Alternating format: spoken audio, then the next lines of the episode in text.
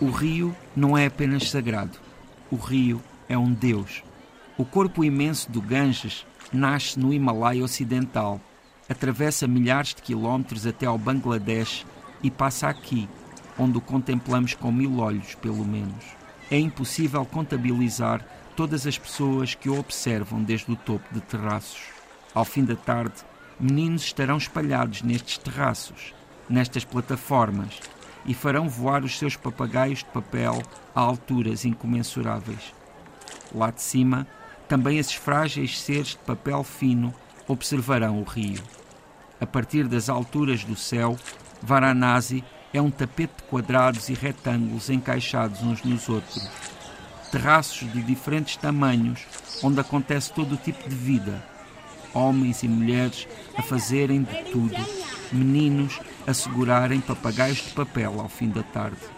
Nas ruas de Varanasi, nos estreitos caminhos entre os edifícios velhos, não se vê o céu. As paredes estão demasiado próximas, são demasiado altas, cobertas pelo sebo de tantos corpos que aqui passaram. Quando vem uma vaca, sozinha e sem pressa, temos de encontrar uma porta ou um qualquer relevo para nos encostarmos ao máximo. Sobra um centímetro entre nós e a vaca.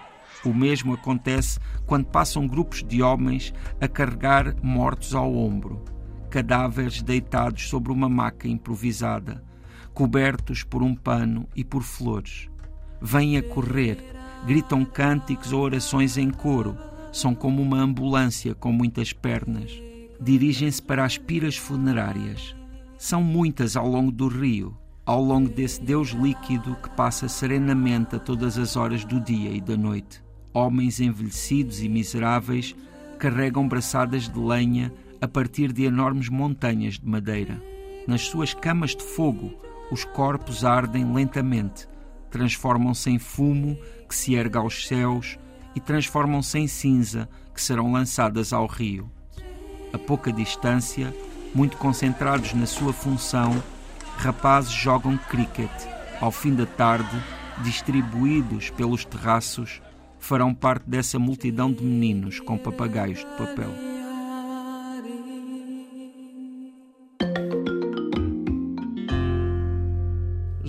Luís Peixoto, estamos hum, neste tanto mundo num país tão disparo quanto curioso, tão misterioso quanto uh, chocante por vezes. Sim, sim. Uh, é, é, impossível ficar indiferente à Índia. É verdade, é verdade. E, e, e, dentro daquilo que é a Índia, com toda a sua enorme variedade, um caleidoscópio extraordinário de tudo, de religiões, de culturas, de idiomas, de formas de ver o mundo e tudo, uh, ainda existe depois este lugar Varanasi, que é ainda por cima um lugar também especial dentro daquilo que é a Índia, porque Varanasi é nada mais nada menos do que a cidade mais sagrada do hinduísmo, onde existe, por exemplo, uma grande relação com os rituais fúnebres, na medida em que se acredita que uh, ser cremado em Varanasi é meio caminho andado para Uh, não é? Para progredir na, neste neste neste ciclo de, de, reencarnações e tudo isso que pronto no qual o hinduísmo acredita. E curiosamente é uma das cidades ainda habitadas e ainda, é, ainda de pé, digamos assim, mais antigas do mundo. E é realmente muitíssimo forte a presença daquele rio, toda aquela Eu vida. E é um bocadinho por aí, porque como é que é para um, um português, eh, para um ocidental, chegar a uma, a uma cidade que é uma, uma espécie de uma cidade mortuária? Portanto, Sim. Eu já vi imagens eh, em, em alguns documentários e, uhum. e se através da televisão é impactante, imagino que com o cheiro, com com as procissões que acompanham os uhum. defuntos até às, às fogueiras, com tudo aquilo a acontecer, certo. que tipo de impacto é que isso provoca num, num turista? Bem, é muito difícil não é, descrever, mas uh, sinto que acaba por, ali naquele momento, ser quase uma sensação de sonho, não é? Parece que se está num lugar irreal, porque efetivamente tudo o que nos rodeia ali parece, não é, um cenário de uma enorme produção de cinema, não é? Porque os gates, que são como é o nome que dão aos portos ou às, lá, esses lugares ao longo do rio, onde existe também as piras funerárias e onde estão a queimar esses corpos, são impressionantes sob o ponto de vista monumental, mas depois também todos eles integrados numa enorme quantidade de coisas que estão a acontecer. E ao mesmo tempo o próprio rio é extraordinário porque é enorme e tem uma quantidade de vida incrível a acontecer, com barcos a atravessarem-no em todas as direções, com uh, flores a serem colocadas, eh, coroas de flores, colares de flores a serem colocados constantemente naquela água, com tudo o que está ali a acontecer. Aquele, aquele, aquele misto de. Uh eh, de vida que, sim, é, que sim. é a Índia. Os cânticos, não é? Porque também por todo o lado e em todo o momento estão sempre a acontecer cerimónias religiosas de vários tipos. Mas simultaneamente depois, e agora para sairmos um bocadinho do lado fúnebre sim. desta cidade, depois tu olhas e há terraços onde os miúdos brincam e, e, jogam cricket. Portanto, para eles, uh, eles nascem ali, aquilo é o dia a dia sim, sim. e há outra vida a acontecer na, na, Índia. Imagino que estes terraços também com imensos tecidos e roupas uh, nos estendais a darem sim. cor uh, Bem, e até movimento ao vento, se é que esta expressão pode, pode ser utilizada. Compreendo. Varanasi, como não podia deixar de ser, é uma grande cidade, até porque na Índia é difícil encontrar pequenas cidades, não é? E Varanasi tem mais de 3 milhões de pessoas que vivem lá, uh, isto para lá de todos os visitantes, que vêm não só de múltiplos lugares do mundo, como também de múltiplos pontos da Índia. E uh, essas crianças que, que vivem ali, que acabei por mencionar, são muito curiosas para um visitante, porque realmente dá que pensar como é que será nascer e crescer ali porque a cidade, principalmente os pontos que estão ao longo do rio, são um verdadeiro labirinto entranhadíssimo de ruas muitíssimo estreitas uh, e que ainda é muito longo e muito grande. Agora, felizmente, já existem os telemóveis com uma série de sofisticações que permitem encontrar os caminhos com mais facilidade. Mas a primeira vez que eu fui a Varanasi não tinha telefone, nem existiam essas aplicações. Perdeste? Não, foi, era sempre um problema voltar para o sítio onde estava a dormir todas as noites, porque ainda para mais são ruas pouco iluminadas, com pouca gente a partir de certa hora, em que, em que não é fácil encontrar referências, porque também, de é certa forma, é tudo muito semelhante para nós. Essas crianças, claro, não têm nenhuma dificuldade, estão completamente. Não é? ali, é estão quintal, literalmente é em casa, não é? Uh, uh, às vezes elas próprias têm uma, uma relação com o rio que às vezes também é um pouco eh, como é que é dizer, surpreendente para nós, porque para nós que vimos do Ocidente, aquele rio é um rio que está com condições muito, muito difíceis, não é? Sob o ponto de vista da saúde, etc. Mas essas crianças, se for preciso, bebem água do rio diretamente e, e, e pronto, e vivem ali como crianças naturalmente. O que é realmente, de facto, muito interessante é esse, essa vida dos terraços porque aqueles edifícios são bastante altos, ainda assim, e uh, as ruas são muitíssimo estreitas e sem. não é possível entrar lá carros de forma alguma.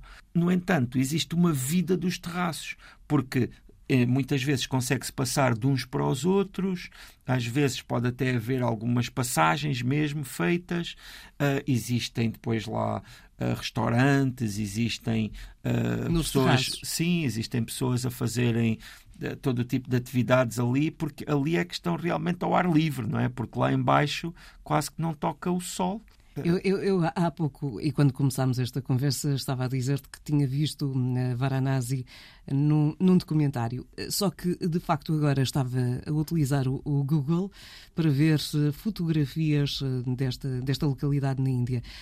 E, acho curioso que no documentário, por estar tão focado na, na, questão funerária, não se tenha projetado este colorido todo, porque é uma sim, cidade é muito colorida, ah, amarelos, sim, sim. vermelhos. A Índia é toda ela muitíssimo colorida, por exemplo, mas mesmo na parte mais funerária também tudo é bastante colorido, porque existem as flores e ali há um consumo de flores extravagante, não é? Porque... E os rituais são diferentes dos nossos. O, preto não faz parte do ritual não. deles eh, na, na, na, As, na morte. Os, os corpos normalmente vão cobertos por um pano branco e cobertos depois com muitas flores em cima.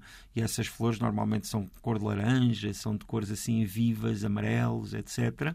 E, e pronto, e depois existem também os sadhus, que são aqueles, aquelas pessoas que supostamente, eu digo supostamente porque nem sempre é assim, há lá uns casos que são já um bocadinho turísticos, digamos assim, mas de um modo geral ainda ali é tudo muito genuíno e esses sadhus são aquelas pessoas, homens que abdicaram da vida vá lá, do material e, e, vivem só de dádivas. E então uh, estão permanentemente uh, em oração ou em meditação junto do, do rio. E o rio ainda tem uma extensão bastante grande. E também há uma outra coisa fabulosa que é ao fim do dia quando fazem uns rituais junto do rio ao, ao longo de, de, de vários pontos em que uma série de rapazes pronto, sempre acompanhados com muita música e com multidões de milhares e milhares de pessoas que fazem um, uns rituais.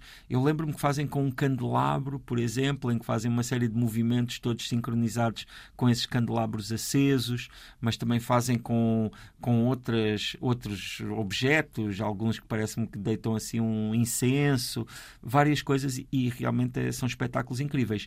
E a partir do, desses terraços, uma, da, uma das coisas também fantástica é ouvir os sons de Varanasi, em que se ouve sempre pessoas uh, de alguma forma a cantarem ou a rezarem.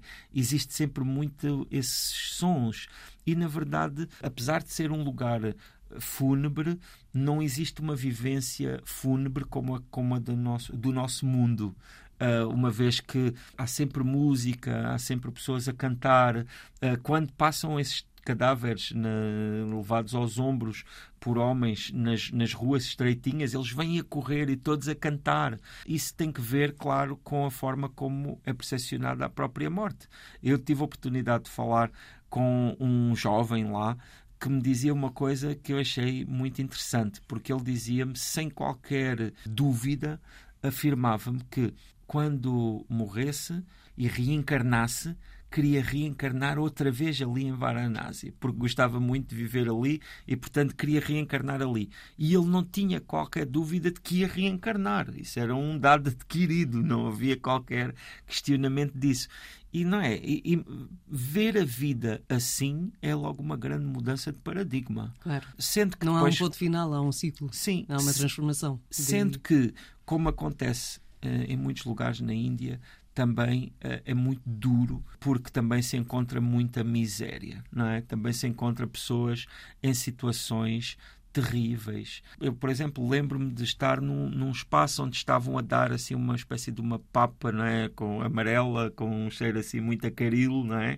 Como não podia deixar de ser, provavelmente lentilhas ou uma coisa assim, e estavam a dar isso a homens que estavam todos a receber essa comida e todos esses homens trabalhavam porque não se trata propriamente, embora haja muitas pessoas que estão a mendigar, mas essas pessoas muitas vezes têm problemas de saúde gravíssimos, estão ali em situações muito complicadas, não é por opção, porque normalmente acontece de haver pessoas que também nós sabemos muitas vezes pela condenação que implica terem nascido numa ou noutra casta, que por mais que trabalhem não conseguem ascender socialmente. E esse é o caso, por exemplo, desses carregadores de lenha para as piras funerárias. Se vão o resto da vida, ao menos nesta. Se calhar na próxima encarnação serão, serão Sim, uma outra oportunidade. Uh, e são pessoas que estão ali, na verdade, essa é a grande esperança, é que na próxima a, encarnação tenham essa possibilidade.